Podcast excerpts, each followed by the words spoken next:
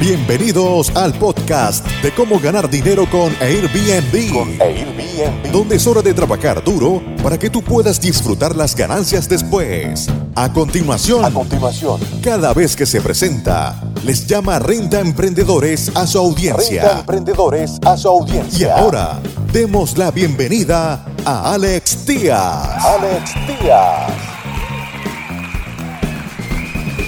¿Cómo están amigos renta emprendedores? Bienvenidos una vez más a este tu podcast. Eh, en esta ocasión vamos a revisar un artículo eh, de la revista Forbes. Forbes eh, de un colaborador en el área de fintech, este, tecnologías financieras, financial technologies, todo lo que tiene que ver con fintech, pagos eh, globales, todos los procesadores de pagos que utiliza Airbnb, Expedia, Booking.com, para todos ustedes que tienen páginas de internet con sus propios dominios. eh, estas tienen que estar asociadas a un tipo de procesador de pagos, ya sea PayPal o Stripe o eh, Vacation Rental Payment, que es otro también muy muy grande en este lado de, del hemisferio. Eh, normalmente Airbnb, Expedia, Booking, ellos a veces firman acuerdos eh, fuertes con comisiones muy, muy, muy pequeñas con estos procesadores de pago. A veces ellos incluso eh, eh, invierten en tecnologías para poder tener sus propios procesadores de pago y no tener que pagar tantas comisiones, el 1 o el 2 o el 3% de comisión de un billón de dólares pues es muchísimo, ¿no? En esta ocasión, eh, Daniel Weber, eh, el, experto que está aportando este o colaborando con este artículo para la revista Forbes, eh, indica que los pagos globales en la industria de alquileres vacacionales y turismo, el cual es usado por Airbnb, Expedia y Booking.com, va a hablar de esto y las perspectivas para el 2021 de la industria de viajes. Es importante poner esto en contexto porque al final del día eh, estamos íntimamente ligados a la industria de viajes, somos parte de la industria de viajes, si bien solamente prestamos un servicio que es el de renta vacacional, eh, nos vemos afectados por todo lo que pase en la industria de eh, el turismo, así como es este vuelos, cruceros eh, y en este caso cuáles son las perspectivas para estos estos analistas, ¿no? Bien, eh, empezamos con el artículo. Dice, para una industria con segmentos que dependen tanto del movimiento internacional de personas, a los pagos transfronterizos, esos pagos transfronterizos son los que le estaba explicando, son aquellos pagos en Internet por medio de un procesador de pagos y tu tarjeta de crédito. Les ha ido relativamente bien el 2020. Bueno, esto si lo comparas, estoy seguro que si lo comparan con el 2019, 2018, pues iba a haber una diferencia un poco grande, pero dice que no le han ido tan mal.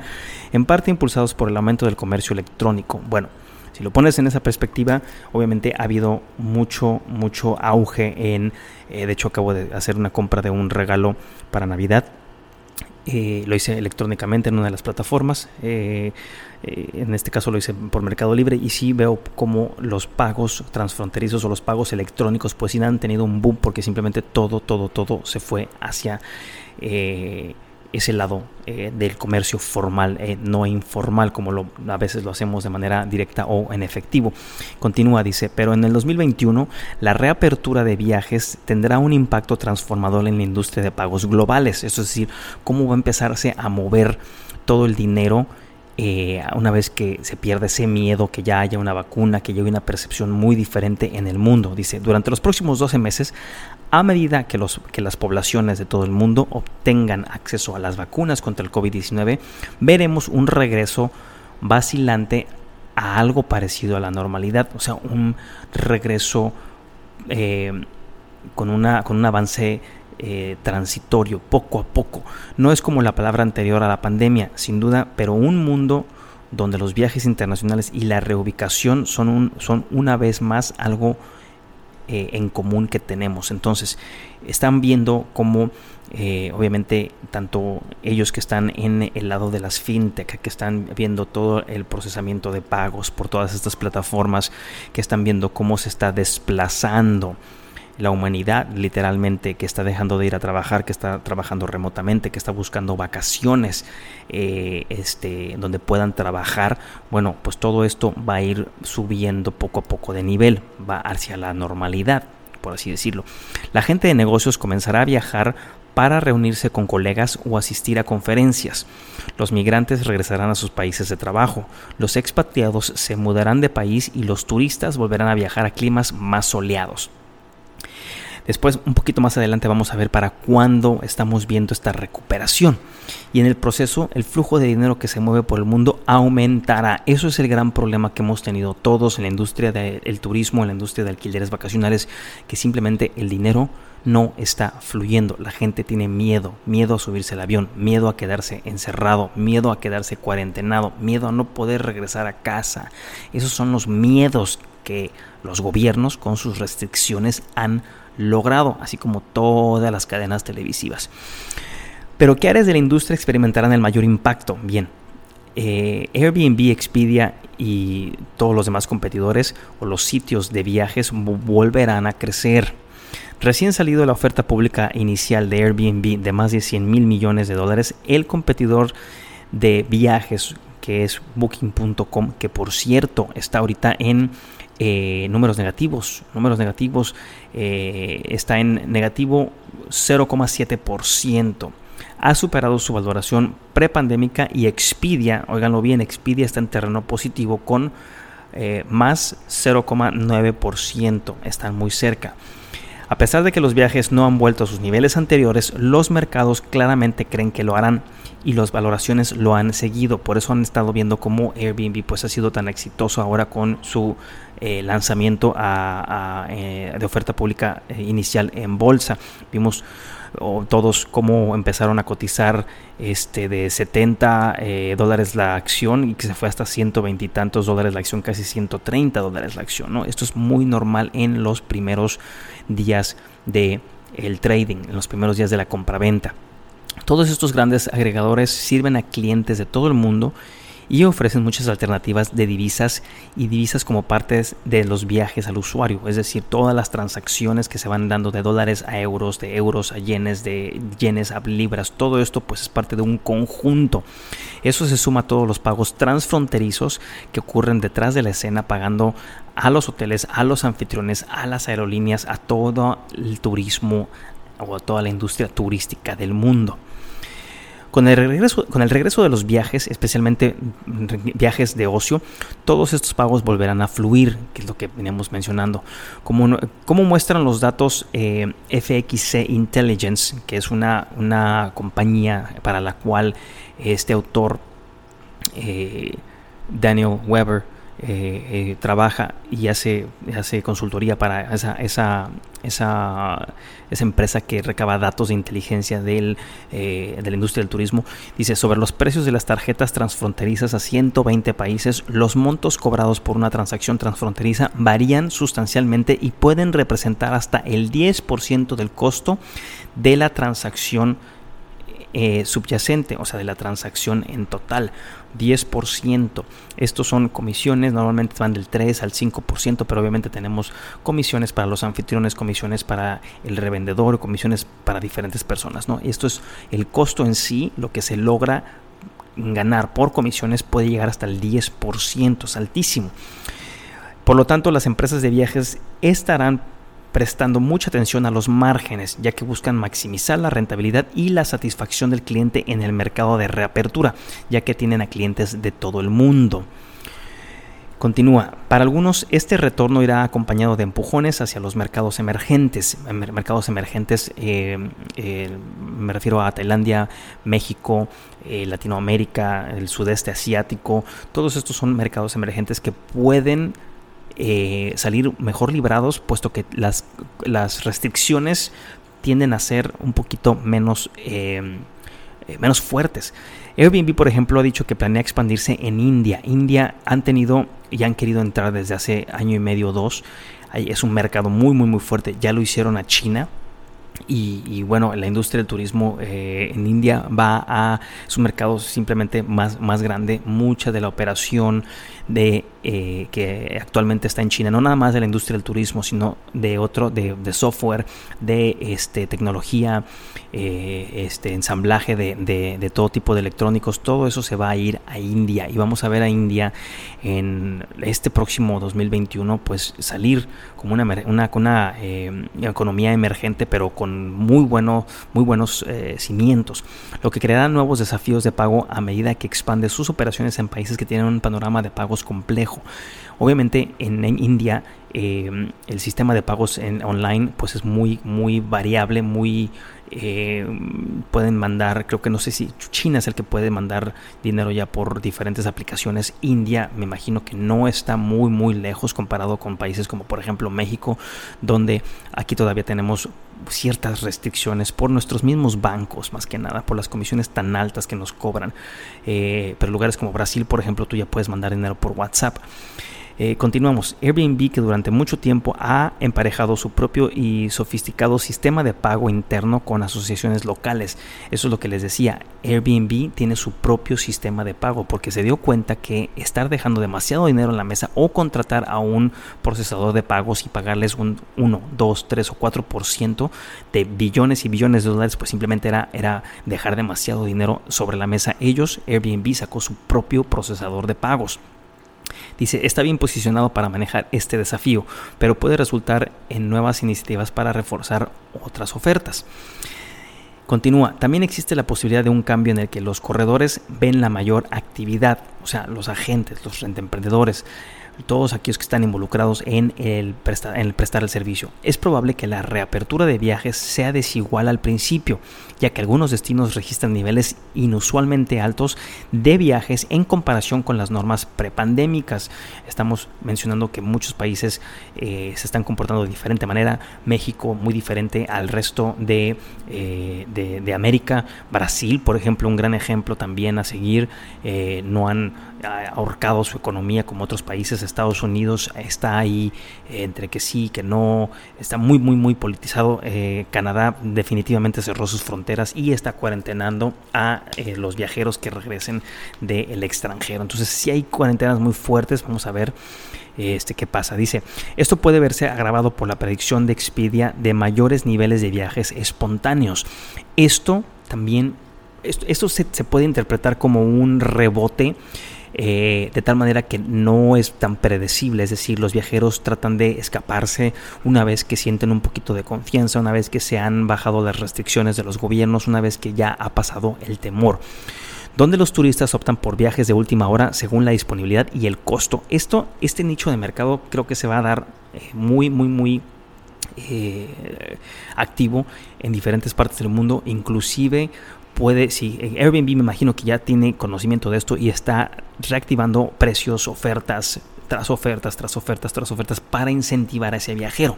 Pero se pueden hacer, o pueden crear o surgir nichos de mercado revendedores en el cual ofrezcan estos, estos deals o estas ofertas de último momento. Esto eh, son son nichos donde cobran un poquito menos de dinero por las reservaciones o un, poco menos de comisión, probablemente una tercera parte, una cuarta parte, una quinta parte, pero se van al volumen, lo que puedan generar. Mientras tanto, eso es por parte de Airbnb. Mientras tanto, Booking.com predice un aumento de las vacaciones laborales. Expedia dice va a haber más viajes espontáneos de último momento y dependiendo de la disponibilidad y el costo. Booking.com que dice predice un aumento de las vacaciones laborales donde los viajeros aprovechan el trabajo remoto para visitar lugares exóticos sin necesidad de agotar sus vacaciones anuales, es decir, simplemente se van un mes, dos meses, trabajan fuera, no están en casa y no están utilizando sus vacaciones. Es probable que todos estos factores no solo aumenten los flujos de pagos transfronterizos, sino que también modifiquen las tendencias en el lugar de origen y el destino del dinero. Se va a empezar a desatorar todo ese dinero. Ahora bien, el dinero para viajes y la cuestión de la industria de pagos globales, ¿hacia dónde va a ir fluyendo todo eso? Bueno, a medida que los viajes regresen, también lo hará la necesidad de dinero para viajes. Para el sector del dinero de viajes, la perspectiva de un resurgimiento en la industria de viajes se traducirá en un retorno bastante directo al crecimiento, es decir, va a ir muy ligado. Y obviamente las tarjetas de crédito van a, van a jugar un papel muy, muy, muy importante para que los viajeros puedan acceder a ese crédito barato, dinero barato y puedan seguir viajando y reactivar diferentes sectores de la economía. Continúa, dice, se prevé que la demanda acumulada de vacaciones en el extranjero por parte de los consumidores en algún momento del 2021 dará sus frutos y por lo tanto es probable que la sección de viajes de la industria de pagos experimente un aumento en la demanda. Sí, pero ¿cuándo? el primer trimestre, segundo trimestre, tercer trimestre, cuarto trimestre. ¿Para cuándo es cuando vamos a eh, nuevamente experimentar ese, pues esa normalidad ¿no? que ya todos eh, deseamos? Sin embargo, la dinámica de la industria será diferente en el 2021. En enero, Travelex, el gigante de dinero para viajes, cayó de rodillas por un prolongado ataque de ransomware que finalmente obligó a la empresa a pagar 2,3 millones de dólares por recuperar el acceso a sus sistemas. O sea, lo hackearon y les eh, exigieron pagar 2.3 millones de dólares para poder tener acceso a sus sistemas. Imagínate esto que le pasó a esta, a esta compañía Travelex. Wow. Además de esto, la empresa matriz eh, Final, Final Blur se vio obligada a ingresar en, el, en, la administración cuando se encontraron grandes deudas ocultas. Es decir, y esto pasa con todas las compañías, ¿no? Simplemente los, los, los, libros, la contabilidad siempre está alterada y después se quedan sin dinero. Después de haber hecho este pago, tuvo que intervenir una compañía dentro de la compañía de Travelex porque había insuficiencia de efectivo. Posteriormente Travelex rompió las conexiones con Final Blur y dejó de comerciar en Estados Unidos y Canadá. Eso era la filial que tenían en Estados Unidos y Canadá. Y aunque la rama del negocio en el Reino Unido aún permanece, lo hace con una huella drásticamente reducida. Simplemente lo han reducido. Y luego pues hablan de esta, de esta compañía Travelex que es muy fuerte en Europa y en Reino Unido. Te dan una línea del tiempo eh, en y sale a, es fundada en 1976, 1976. Eh, se constituye ya como una compañía más grande ya para el 2011 eh, ya, ya eh, es una compañía muy fuerte y fíjense está facturando más de 600 millones de libras a través de Western Union fíjense bien más de 600 millones de libras en, por Western Union esto fue en el 2011 2011 sigue creciendo la compañía. En el 2019 eh, entra al mercado de valores de Londres como oferta pública inicial. Y bueno, ya después de eso eh, fue hackeada. Fue hackeada en, ese mismo año, en el 2019. Eh, tienen que pagar el rescate. Luego la venden y al venderla pues tiene que entrar a otra compañía porque simplemente tenían muchos adeudos y bueno ya ahorita ya eh, ha sido un caos. Pero esta compañía Travelex era una de las más grandes en Europa. Es algo así como despegar para que tengan una idea. Es algo así como aquí en México despegar. Es una agencia de viajes que tiene filiales en diferentes partes del mundo pero es muy muy grande. Eh, estoy tratando de pensar pero y tiene oficinas también en centros comerciales tienen oficinas en, puntos claves en Europa. Y bueno pues ahorita ya eh, ha este, reducido muchísimo su plantilla laboral y pues vamos a ver qué pasa. Pero esto es, es una radiografía o es un ejemplo de lo que está pasando en la industria de alquiler de turismo y cómo pueden afectarnos. Si no, si bien Travelex no se dedicaba a rentar propiedades, bueno, es una, una revendedora o prestadora de servicios de turismo y eso también vemos cómo afecta o por los malos manejos o por todo este tema de la pandemia. Dice, en tiempos normales la pérdida de un jugador tan importante como es Travelex habría sido rápidamente capitalizada por los rivales, es decir, ese, ese pastel que deja de comer Travelex, pues los rivales se lo comen eh, eh, automáticamente.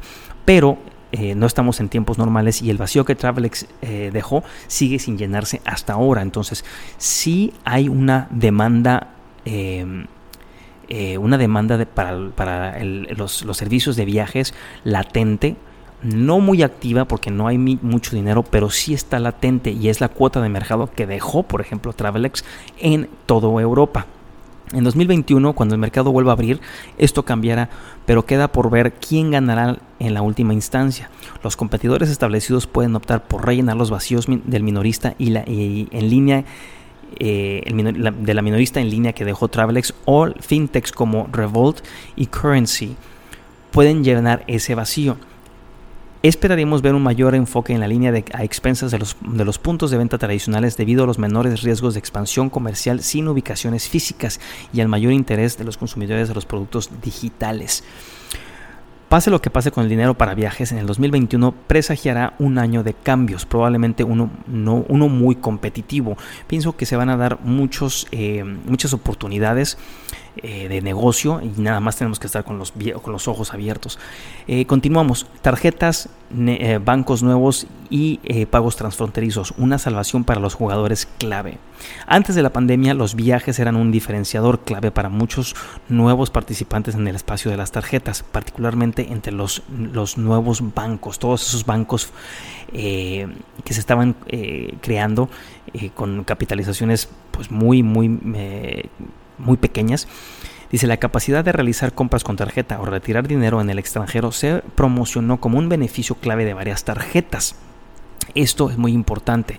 Yo ahorita cuento con dos tarjetas que me permiten retirar dinero en el efectivo y no saben cómo me ha gustado y todas las eh, el blindaje que me dan eh, simplemente este me, da muchísima confianza poder utilizar mi tarjeta de crédito en cualquier lugar y poder retirar, mi, eh, retirar dinero de la tarjeta de crédito en la moneda actual sin tener que pagar tantas, eh, tantas cuotas. ¿sí? tantas comisiones, incluidas las ofrecidas por Revolt y Monzo, y fueron clave en su impresionante crecimiento durante los últimos años. En el caso de Monzo, eh, con sede en Reino Unido, 2020 iba a ser el año de la conquista de en los Estados Unidos, habiéndose lanzado en el país en junio de 2019, pero la pandemia eh, eh, dejó un, grave daño en, y tuvieron que poner sus planes en, eh, en, hold, en espera, y su valoración se desplomó un 40% en mayo. Mientras tanto, las redes de tarjetas también sufrieron un impacto significativo en el 2020. Ahora vamos a revisar las tarjetas de crédito. Aquí las acciones de la tarjeta de crédito Visa, por ejemplo, que lo puedes encontrar en el mercado de valores como la como V eh, están en terreno positivo más 0,1% y Mastercard también que la puedes encontrar en la bolsa de valores como MA en terreno positivo con más 1%, experimentando una caída de los volúmenes de pagos transfronterizos de más del 40% en abril. Fíjense lo que se cayó el mercado en abril. Los pagos a nivel mundial se cayeron un 40%. Eso es una métrica interesante eh, que fue cuando empezábamos a abrir eh, después de un marzo fatal en donde nos encerraron a todo el mundo. En, abril el 40% fue lo que cayó. Y aunque se recuperaron algo en los meses siguientes, ambos se mantuvieron alrededor de un 30% por debajo del año anterior en el, en el tercer trimestre. Esto fue algo que Vimos también las rentas vacacionales donde tenemos de un 30 a un 40% este, se, de caída eh, versus el año pasado, pero sí creo que vamos, ya ahorita con estas nuevas restricciones, sí pienso que vamos a llegar a un 50% de pérdidas eh, de manera global en todos los jugadores que estamos en este medio. Vamos a dejar de percibir la mitad de lo que percibíamos antes. Entonces, obviamente nuestros, eh, nuestros um, presupuestos, nuestras formas de, gastar eh, van a cambiar. ¿no? Eh, desde entonces la brecha ha seguido reduciéndose y lo que es más importante, los valores bursátiles de estos dos líderes ahora han vuelto a los niveles previos a la pandemia. Y aquí nos muestra una gráfica, vemos cómo... Visa y Mastercard, pues ambos cayeron en el, en el segundo trimestre del 2020, que fue enero, febrero, marzo, abril, mayo, junio, que fueron malísimos y poco a poco se fueron recuperando, ¿no? Poco a poco se han ido recuperando. La noticia de la eficacia de la primera vacuna del 2000, de COVID-19, esto es algo muy, muy es, es, algo que Wall Street hace muy, muy bien. Es, es buenísimo para, para, especular, es buenísimo para, para contagiar de, noticias positivas eh, ya sean ciertas o no, pero eh, la noticia de la eficacia de la primera vacuna del COVID-19 en los ensayos clínicos provocó movimientos significativos en el mercado de valores en noviembre y en el espacio de pagos transfronterizos. Fueron las empresas de viaje las que experimentaron las mayores subidas, es decir, ya había más certidumbre desde noviembre. Y no es de extrañar, el fin de la pandemia presagiará un salto de los viajes sin igual por eh, ningún evento anterior. Bueno, siempre ah, hemos tenido este altibajos, pero nunca como este tema, ¿no? Exactamente cuándo y cómo ocurrirá esto sigue siendo incierto y es más probable que sea en la segunda mitad del 2021, es decir, del tercer trimestre enero, febrero, marzo, abril, mayo, junio. Vamos a decir que a partir de julio, agosto, septiembre es cuando vamos a empezar a ver más confianza en el consumidor, esperando qué tan eficaz sea la vacuna y eh, qué tan restrictivos se ponen los gobiernos. Eh, por lo menos. Y lo bueno es que esto va a ser, va a pasar a tiempo para las vacaciones del verano del hemisferio norte, es decir, pues todos aquellos, todo Canadá, el norte de Estados Unidos, los países escandinavos, eh, parte de, Escocia, eh, Irlanda, Inglaterra, este, pues todos ellos van a estar viajando y van a, esperemos que puedan salir para que visiten el hemisferio sur y busquen esas vacaciones de verano, ¿no? Eh, pero cuando los viajes se reanuden proporcionarán una poderosa inyección de efectivo al sector de pagos transfronterizos. Entonces, este artículo nos da una muy buena em, eh, lectura. Eh, una vez más, el colaborador de la revista Forbes fue Daniel Weber, especialista en fintech, y bueno, nos da su, su panorama, su forma de ver las cosas para este 2021, nos pone un claro ejemplo de los huecos, de las oportunidades que se van a estar dando porque hay muchas empresas que van a quebrar por malos manejos, porque simplemente estaban acostumbradas a el, eh, el uso del dinero barato o a las los líneas de crédito barato y pues obviamente los mejores que están equipados para poder sortear una crisis de esta magnitud, pues son los renta emprendedores, ¿no? Renta emprendedores que pueden hacer milagros, que pueden ser muy creativos, muy ahorrativos, eh, eh, y obviamente esto es algo que los hoteles no pueden hacer, que las agencias tan grandes no pueden hacer, como por ejemplo Travelex que eh, tuvo que ponerse a la venta, como el ejemplo que nos ponía aquí el autor. Y bueno, Amigos rentemprendedores, les dejo esta, este episodio. Eh, el artículo lo pueden encontrar en Forbes, se llama Pagos Globales, Airbnb, Expedia, Booking.com y las perspectivas para el 2021 de la industria de viajes. Amigos rentemprendedores, felices fiestas y un próspero, ahora sí que les deseo un, un próspero año 2021. Hasta pronto. Muchas gracias por escuchar tu podcast Cómo ganar dinero con Airbnb. Con Airbnb. Visítanos en nuestra página web www.comoganardineroconairbnb.com y nuestro canal de YouTube Gana Dinero con Airbnb. Con Airbnb.